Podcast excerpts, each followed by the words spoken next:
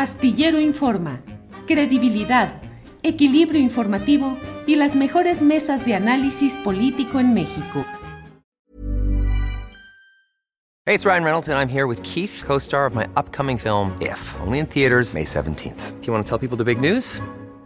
All right, I'll do it. Sign up now and you'll get unlimited for $15 a month in six months of Paramount Plus Essential Plan on us. Mintmobile.com slash switch. Upfront payment of $45 equivalent to $15 per month. Unlimited over 40 gigabytes per month. Face lower speeds. Videos at 480p. Active Mint customers by 531.24 get six months of Paramount Plus Essential Plan. Auto renews after six months. Offer ends May 31st, 2024. Separate Paramount Plus registration required. Terms and conditions apply if rated PG. Planning for your next trip? Elevate your travel style with Quince. Quince has all the jet-setting essentials you'll want for your next getaway. Like European linen, premium luggage options, buttery soft Italian leather bags, and so much more. And it's all priced at 50 to 80% less than similar brands. Plus, Quince only works with factories that use safe and ethical manufacturing practices. Pack your bags with high-quality essentials you'll be wearing for vacations to come with Quince. Go to quince.com slash trip for free shipping and 365-day returns. Hey, it's Ryan Reynolds and I'm here with Keith, co-star of my upcoming film If, only in theaters May 17th. Do you want to tell people the big news? All right, I'll do it. Sign up now and you'll get unlimited for $15 a month in six months of Paramount Plus Essential Plan on us. Mintmobile.com slash switch. Upfront payment of $45 equivalent to $15 per month. Unlimited over 40 gigabytes per month. Face lower speeds. Videos at 480p. Active Mint customers by 531.24 get six months of Paramount Plus Essential Plan. Auto renews after six months. Offer ends May 31st, 2024. Separate Paramount Plus registration required. Terms and conditions apply if rated PG. Millions of people have lost weight with personalized plans from Noom, like Evan, who can't stand salads and still lost 50 pounds. Salads, generally, for most people, are the easy button, right? For me, that wasn't an option. I never really was a salad guy. That's just not who I am. But Noom worked for me. Get your personalized plan today at Noom.com. Real Noom user compensated to provide their story. In four weeks, the typical Noom user can expect to lose one to two pounds per week. Individual results may vary. Vámonos, vámonos con la entrevista con la activista María Silvia Emanueli. Cuéntenos qué ha pasado después de esta protesta, en qué va el caso. Eh, buenas tardes, Marta Olivia. Mucho gusto estar aquí con ustedes. Eh, bueno, en realidad eh, creo que esa protesta eh, ha sido una protesta muy significativa. Yo en primer lugar diría qué bueno que las eh, agrupaciones oaxaqueñas se han levantado para visibilizar, diría, su derecho a la vivienda, su derecho a la ciudad. Me parece que en el centro del debate está el derecho a permanecer en la ciudad en la cual se ha nacido, en la cual se está eh, viviendo, trabajando y no ser expulsada de la misma.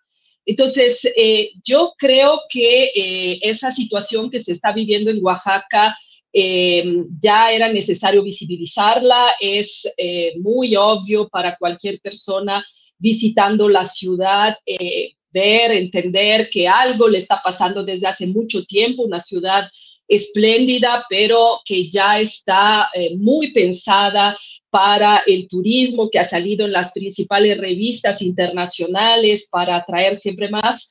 Y si bien es seguramente positivo eh, que una ciudad pueda eh, también ser interesante para eh, cierto tipo de personas que la quieren visitar, todo hay que hacerlo siempre de manera controlada. Parece que la situación está saliendo de las manos y esto es lo que los activistas y las activistas están poniendo sobre la mesa desde mi punto de vista. El problema, como decías, es mundial, es un problema que se vive en la Ciudad de México, es un problema que es muy difícil de enfrentar, eh, que hace que al final en una determinada ciudad que vive, gracias, funciona, gracias a bomberos, enfermeros, enfermeras, conductores, personas que limpian, pues ya no tenga espacio para quienes la hacen funcionar, para quienes pagan impuestos para que esto suceda, sino que solo se va a enfocar a, eh, al destino turístico, básicamente, haciendo que las personas que ahí quieren permanecer no encuentren opciones de vivienda. Esto es lo que está sucediendo.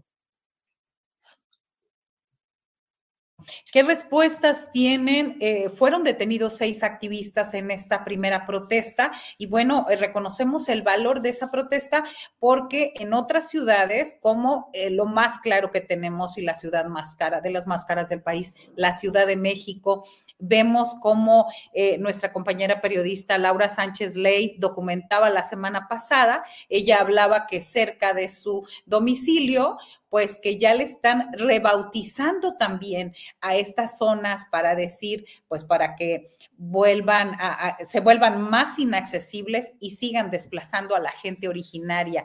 ¿Qué medidas, qué medidas están tomando ustedes como colectivo o como abogada? ¿Cuántos casos han documentado y si se ha pasado de la protesta ya una denuncia formal? Mire, en Ciudad de México hemos tenido una manifestación similar a la que estamos eh, viendo en estos días en Oaxaca en noviembre del 2022. Eh, una manifestación en contra de la gentrificación que enfocaba el énfasis en eh, los reales culpables de esto, que no diría que son los extranjeros y las extranjeras que visitan las ciudades, que seguramente tienen que hacer conciencia de lo que su presencia implica, pero los verdaderos culpables son quienes están haciendo muy ricos a partir de la mercantilización de la vivienda y son las plataformas, por ejemplo, Booking, Airbnb, otras que impulsan eh, el turismo em, breve eh, o, eh, digamos, lo que es el nomadismo digital.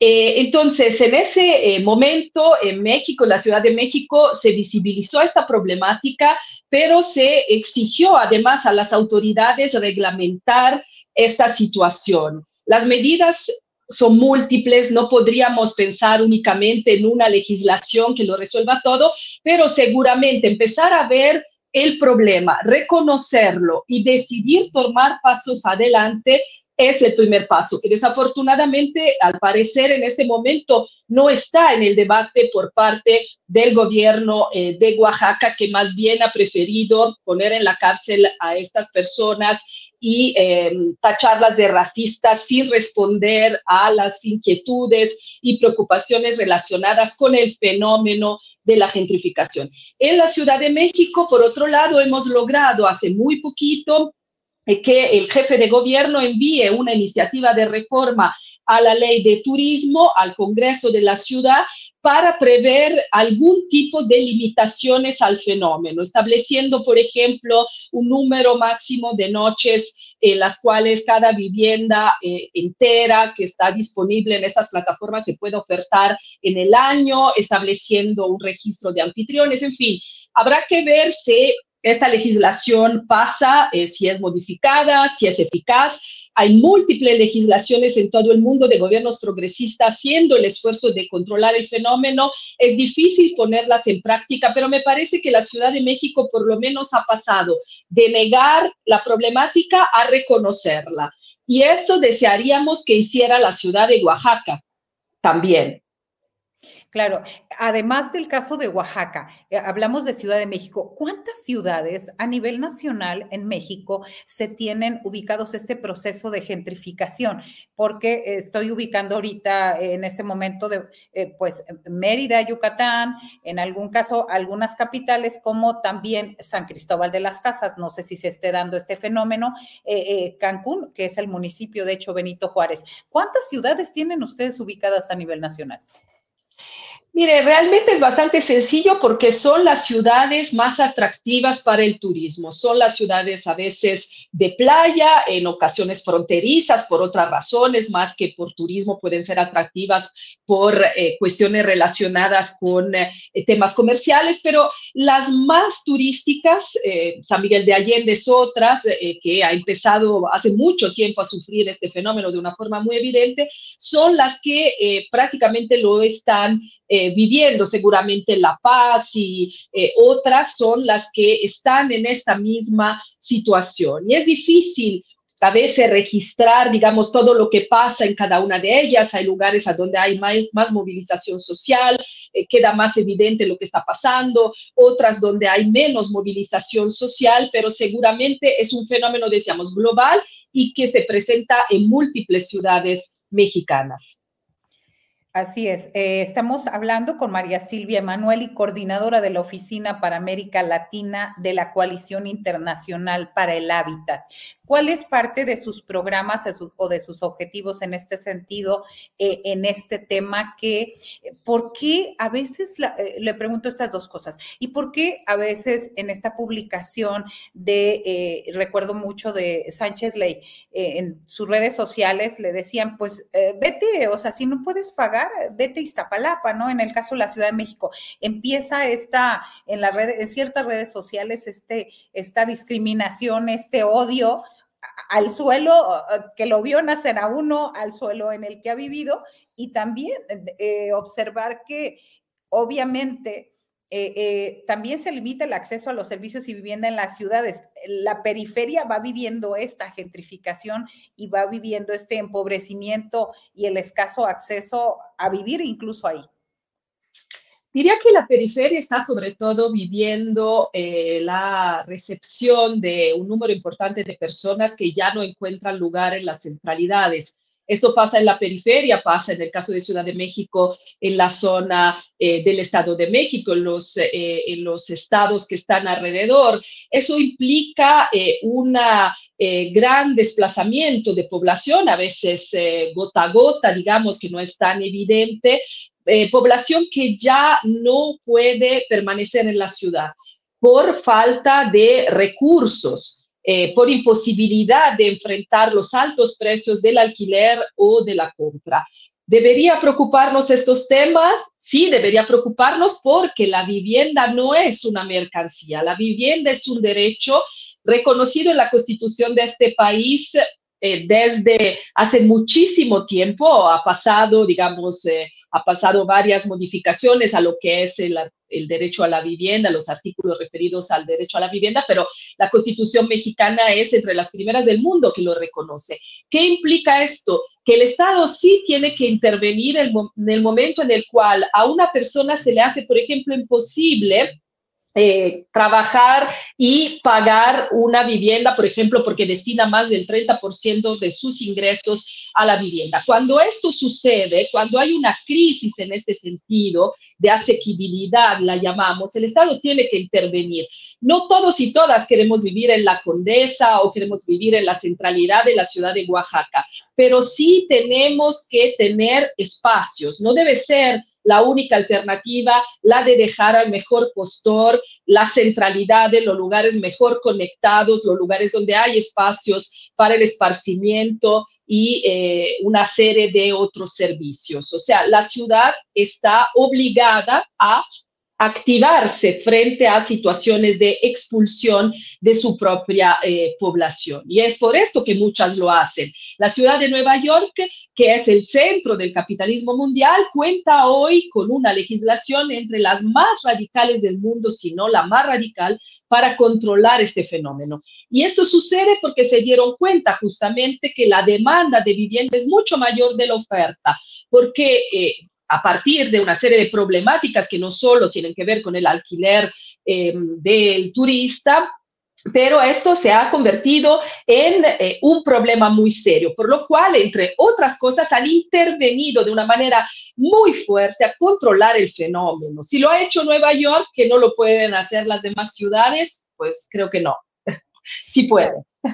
Claro, sí se puede y sobre todo este tipo de protestas para, primero, como decía usted, primero hay un problema, hay que visibilizarlo, no ocultarlo, no buscar motivos alternos y sobre todo que lleven a la polarización y, del problema. Y sobre todo en este, eh, se ha avanzado en esta legislación brevemente para terminar, se ha avanzado, se avanza, ¿qué, qué, medidas están tomando los gobiernos en, en México y en Latinoamérica al respecto?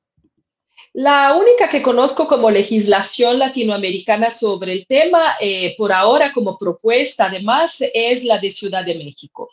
Eh, han habido algunos intentos en Argentina que también está sufriendo este fenómeno, eh, pero digamos que son sobre todo los países del norte los que llevan la delantera en esto porque han sufrido el fenómeno antes, a partir por lo menos del 2008, con la burbuja inmobiliaria que se ha vivido con gran em, efectos, con efectos muy negativos en estos países. Entonces, más que poder mirar experiencias de aquí, hay que mirar las del norte global. Eh, pero en Ciudad de México, como decíamos, hay solo una iniciativa de reforma a eh, la ley de turismo por ahora. No sabemos qué sucederá con ella. El Congreso tendrá que discutirla y que decidir si avanza eh, con la misma o no. Eso es lo que hay por ahora en Ciudad de México y deseamos que sí podamos seguir dar el dando el debate y podamos ver resultados Em, a partir justamente de esta, de esta reforma a la ley de turismo. Muy bien, pues esperemos, esperemos que así como la Ciudad de México también se vaya avanzando en este sentido y sobre todo, pues eh, que tengamos una legislación clara y que tengamos, eh, eh, este, sobre todo, luz al respecto. Gracias, María Silvia Emanueli, abogada y activista de este de este organismo, de esta institución que se llama Oficina para América Latina de la Coalición Internacional para el Hábitat. Estaremos muy al pendiente de lo que suceda tanto en el caso de Oaxaca como en el resto de temas. Muchas gracias y toda nuestra solidaridad a los activistas y las activistas oaxaqueñas. Gracias por la invitación. Hey, it's Danny Pellegrino from Everything Iconic. ¿Ready to upgrade your style game without blowing your budget? Check out Quince. They've got all the good stuff shirts and polos, activewear, and fine leather goods, all at 50 to 80% less than other high end brands. And the best part? They're all about safe, ethical, and responsible manufacturing. Get that luxury vibe without the luxury price tag. Hit up quince.com slash upgrade for free shipping and 365 day returns on your next order. That's quince.com slash upgrade. En Sherwin Williams somos tu compa, tu pana, tu socio, pero sobre todo somos tu aliado, con más de 6.000 representantes para atenderte en tu idioma y beneficios para contratistas que encontrarás en aliadopro.com. En Sherwin Williams somos el aliado del PRO. Para que te enteres del próximo noticiero, suscríbete y dale follow en Apple, Spotify, Amazon Music, Google o donde sea que escuches podcast te invitamos a visitar nuestra página julioastillero.com.